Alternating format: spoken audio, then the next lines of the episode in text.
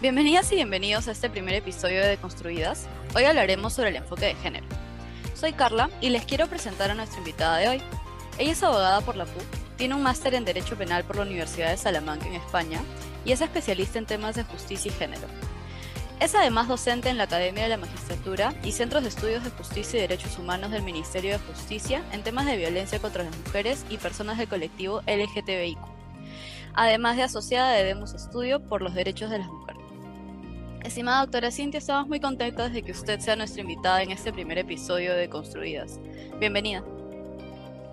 Muchas gracias Carla, muchas gracias a Willa también por generar un espacio tan importante eh, y necesario para difundir justamente eh, ideas claras y eh, súper em, precisas ¿no? sobre, sobre temas tan importantes como la igualdad.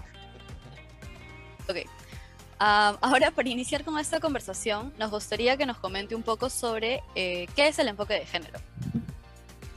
Sí, a ver, el enfoque de género es una herramienta de análisis que nos permite em, identificar que las personas no somos iguales entre sí en la realidad, ¿no? sino más bien que hay eh, relaciones asimétricas por razones de género como también eh, por muchos otros factores, ¿no? Culturales, de clase, etcétera. Pero concretamente el, el enfoque de género nos ayuda a identificar por qué las mujeres en particular en nuestra diversidad nos encontramos en una situación de desventaja en el acceso a eh, el ejercicio y goce de derechos, ¿no?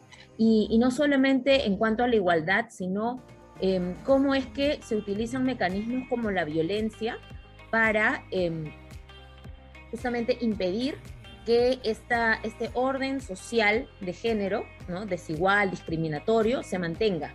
Entonces, lo que también es muy importante resaltar y que nos ha ayudado a eh, detectar el enfoque de género es que el ejercicio, especialmente el ejercicio de las libertades de las mujeres es lo que está limitado y hay consecuencias negativas y perjudiciales cuando las mujeres em, actuamos de manera autónoma, gobernamos nuestras vidas.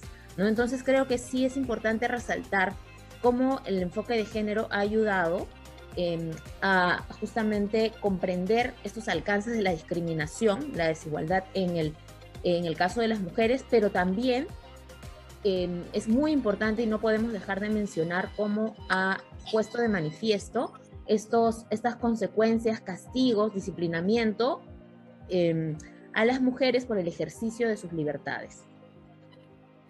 Perfecto. Eh, ahora que lo tenemos bien conceptualizado, eh, según lo que nos ha podido comentar, ¿cuáles considera que son los retos actuales del enfoque de género?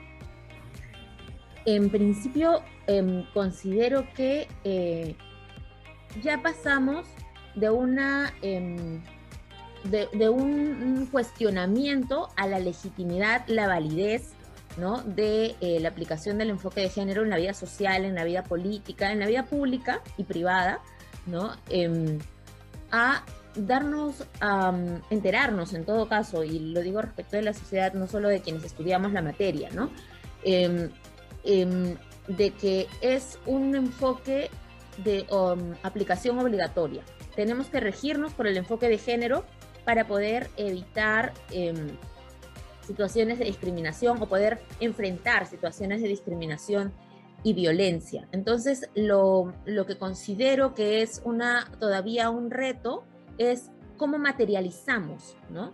el enfoque de género en nuestra vida diaria y es lo que más resistencias presenta, ¿no? Porque, claro, si decimos que hay un sistema sexo-género que, que tiene una serie de mecanismos que buscan su, su mantenimiento, ¿no?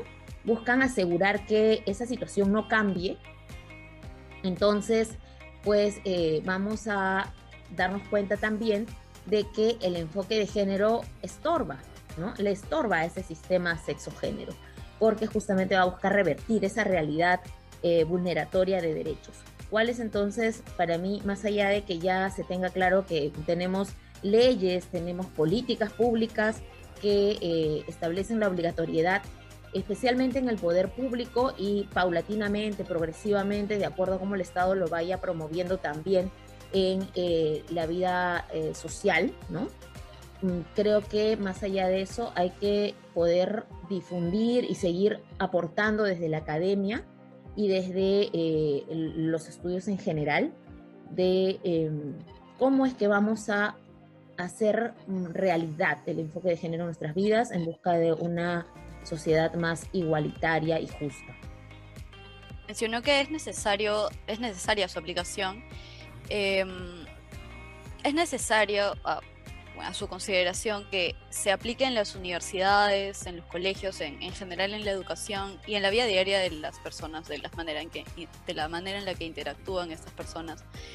Em, pero ¿de qué forma se podría aplicar o bajo qué medidas podríamos aplicar el enfoque de género?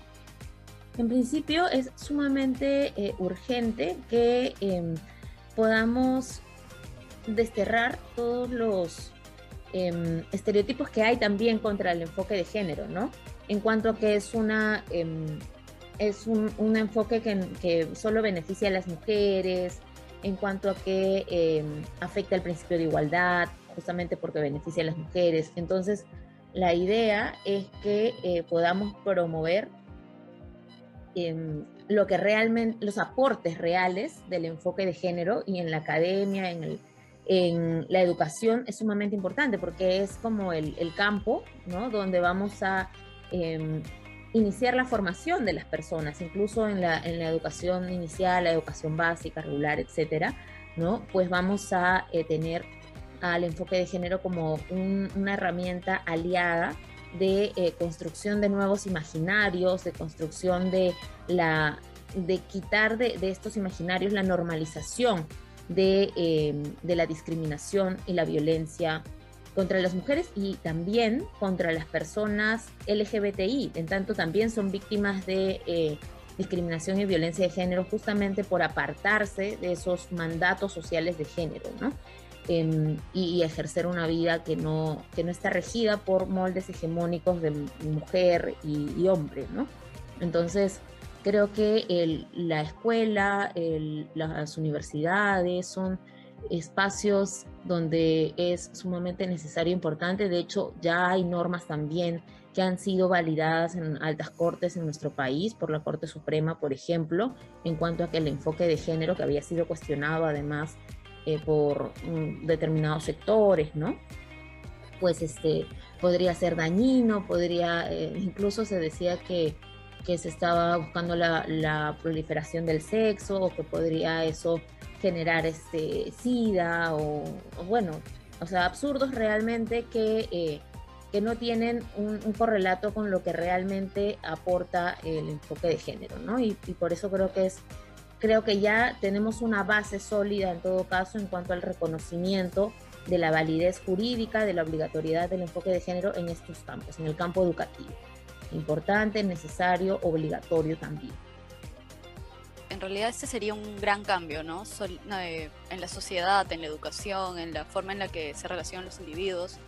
Y bueno, el cambio, eh, o este intento de cambio, de mejora, ha conllevado a la propagación de mitos, como menciona, sobre que va a proliferar, o bueno, se busca que se eh, haga conocer sobre las relaciones sexuales, me parece. Mm. Eh, entonces, este, bueno, estos mitos sobre este enfoque siempre va a traer oposición, ya que conlleva un gran cambio y uno de los argumentos detrás de la oposición a estas nuevas políticas es la postura de que el enfoque de género es una ideología. ¿Por qué cree que se da esta confusión? Hay intereses, como, como mencionaba Delendaba, hay intereses que buscan deslegitimar la, la validez em, y la necesidad del enfoque de género, ¿no? Em, ¿Por qué? Porque está buscando justamente desestructurar un sistema que estaba perfectamente diseñado para oprimir, perfectamente diseñado para contar con una serie de personas, ¿no? Que, em, que van a estar al servicio de al servicio de eh, lo, que, o sea, lo que el capitalismo también, eh, y en, particular el neoliberalismo, eh, busca, ¿no? que es una estructura em, que, que, sustente una, una macroeconomía basada en un desconocimiento y una desvalorización de, por ejemplo, los, los roles del cuidado, ¿no? Y las, las tareas domésticas, todo lo que representa lo reproductivo, ¿no? Entonces no tiene un valor, em, valor económico equiparable en la sociedad a lo productivo. Y, eso entonces, eh, por ejemplo, en ese ámbito, ¿no?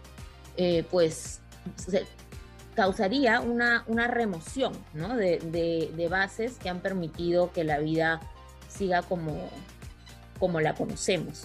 En el ámbito sexual también, ¿no?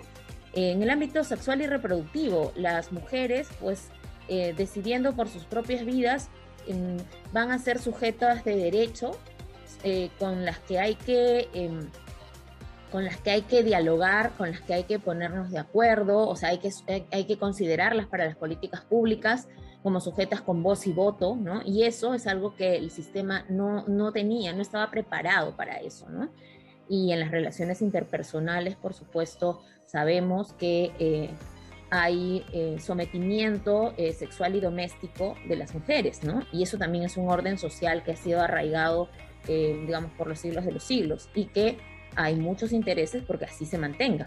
Entonces, el, desacreditar el enfoque de género que busca revertir ello para poder establecer eh, o fundar las bases para sociedades igualitarias en las que todos nos rijamos eh, por nuestras decisiones, ¿no? Y podamos tener acceso dentro de nuestra diversidad y con, con base en el reconocimiento de nuestra diversidad, tener acceso igual a los derechos, pues este, no conviene, ¿no? Y entonces por eso es que hay toda una arremetida conservadora en contra del enfoque de género y, eh, e incluso se le llama ideología, ¿no? Cuando, como lo ha dicho la profesora Angélica Mota, eh, la ideología, la verdadera ideología que nos rige es la ideología machista, ¿no? Que mantiene este orden discriminatorio del que les estaba hablando de todas maneras se ha encontrado con personas que se han opuesto al enfoque de género. Eh, ¿Qué le diría a estas personas puntualmente o, qué le ha dicho a esas personas que se han opuesto? Sí, en particular he encontrado a estas personas en el ámbito de la justicia, ¿no? que es en el, en el ámbito en el que yo me desenvuelvo. Y, eh, y allí los argumentos son sumamente claros porque además eh, tiene que haber una coherencia valorativa de las decisiones públicas en el ámbito de la justicia relacionado con la Constitución. Y esto es em, particularmente respecto al principio de igualdad y no discriminación, el, em, derecho a, la autonomía de las mujeres, al libre desarrollo de las personas, ¿no? Y entonces allí creo que cuando, se, cuando hablamos de igualdad y libertad, em, vida libre de violencia, además, es como se ha reconocido eh, de manera expresa, ¿no? En, en favor de las mujeres, porque son ellas las que sufren violencia estructural, pues este, creo que lo que hay que decir es que para ser coherentes y para darle eh, también ese sentido eh, de justicia al, desarrollo al desarrollo de, los derechos y además a, también la garantía de los derechos, eh, no podemos eludir el, al enfoque de género dentro de una, em, un nuevo sentido común jurídico, social también, por supuesto, ¿no? Pero entonces el enfoque de género donde tiene que impregnarse en, es en nuestros sentidos comunes, en todos los ámbitos donde donde trabajemos, ¿no? En el, por supuesto, en el mundo jurídico, en el razonamiento jurídico, porque se ha normalizado también, ¿no? El, eh, que las normas son eh, objetivas, neutras, universales y que a todos y todas nos, nos afectan por igual, y eso no es cierto. ¿no? porque están justamente dictadas pensando en sujetos modelo, y los sujetos modelo no han, históricamente no han sido las mujeres. Entonces, nuevamente, ¿qué, les diría? Pues que para, para ser coherentes valorativamente con la Constitución y, para buscar lo que todos y todas supuestamente queremos, que es una sociedad igualitaria y, justa, necesitamos el enfoque de género y, hacerlo parte de nuestras vidas como, como un aliado, ¿no? Y no, no satanizarlo, no eh, desacreditarlo, porque en realidad es algo que eh, va a ser de, aporte positivo para todos y todas.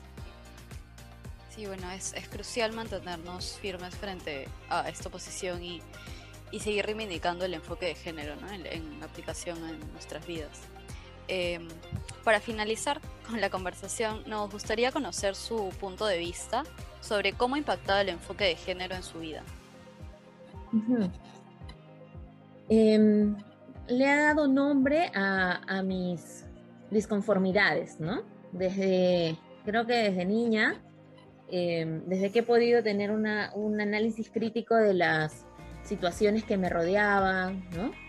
Podía eh, darme cuenta que algo no estaba bien, ¿no? que no era justo el tratamiento desigual eh, respecto de mí, de mis hermanos o de mí, mis compañeros de, estudios. ¿no? Eh, ya cuando llegué a la universidad eso se hace mucho más, eh, mucho más, digamos, crudo, en tanto que en la universidad vivimos el, la invisibilización de nuestras voces, ¿no? o el hecho de que hayan determinadas dinámicas sutiles ¿no? que eh, postergan o eh, nos silencian, ¿no? postergan nuestras voces, nos silencian y eh, por supuesto ya no hablemos del de el hostigamiento sexual que también es bastante normalizado en, eh, en nuestras vidas en general, ¿no? desde que estamos incluso en algunos casos en el colegio, eh, desde que estamos en, en la universidad o vamos a las prácticas, ¿no? Las, las, eh, los comentarios sexistas eh, o comentarios explícitamente sexuales que se presentan como bromas. Y que, y que pues ante cualquiera de nuestras eh, manifestaciones de, de, de, disconformidad, pues hay también una crítica, una, una reacción. Contra nosotras como si fuéramos problemáticas, o respondonas, ¿no? Como se ha dicho mucho, ¿no? Entonces, creo que así como a mí nos va a, dar herramientas no solamente para identificar estos estereotipos, estos mandatos sociales de género eh, arbitrarios e ilegítimos, ¿no? sino también nos va a ayudar a generar eh, marcos eh, de, análisis y también eh, modelos o, propuestas para eh, alcanzar la igualdad, ¿no? Creo que está en esos dos planos. Efectivamente, creo que más de una eh, de nosotras y las personas que estén escuchando esto podrían identificarse con su punto de vista. Eh, muchas gracias por compartir sus perspectivas y experiencias con nosotras. Eh, gracias también por aceptar nuestra invitación. Nos encantó tenerla como nuestra primera invitada en este programa, en esta pequeña sección de podcast de Willa. Eh, sobre todo tocando un tema del que aún hace tanta falta hablar, ¿no? Esperamos eh, volver a tenerla en el programa más adelante, hablando sobre bueno, nuevos temas quizás. Muchísimas gracias por la invitación y felicitaciones por el espacio. Muchas gracias. Gracias también a las chicas encargadas de esta sección de Willa, las que están detrás de toda, de toda esta magia. Um, a todas las personas que han llegado hasta aquí por ser parte de este primer programa, gracias. Y no se olviden de interactuar con nuestras redes sociales. Nos pueden encontrar como Willa en Instagram, Facebook y LinkedIn. Y nada, muchas gracias de nuevo, doctora Cintia Silva, y hasta un próximo episodio.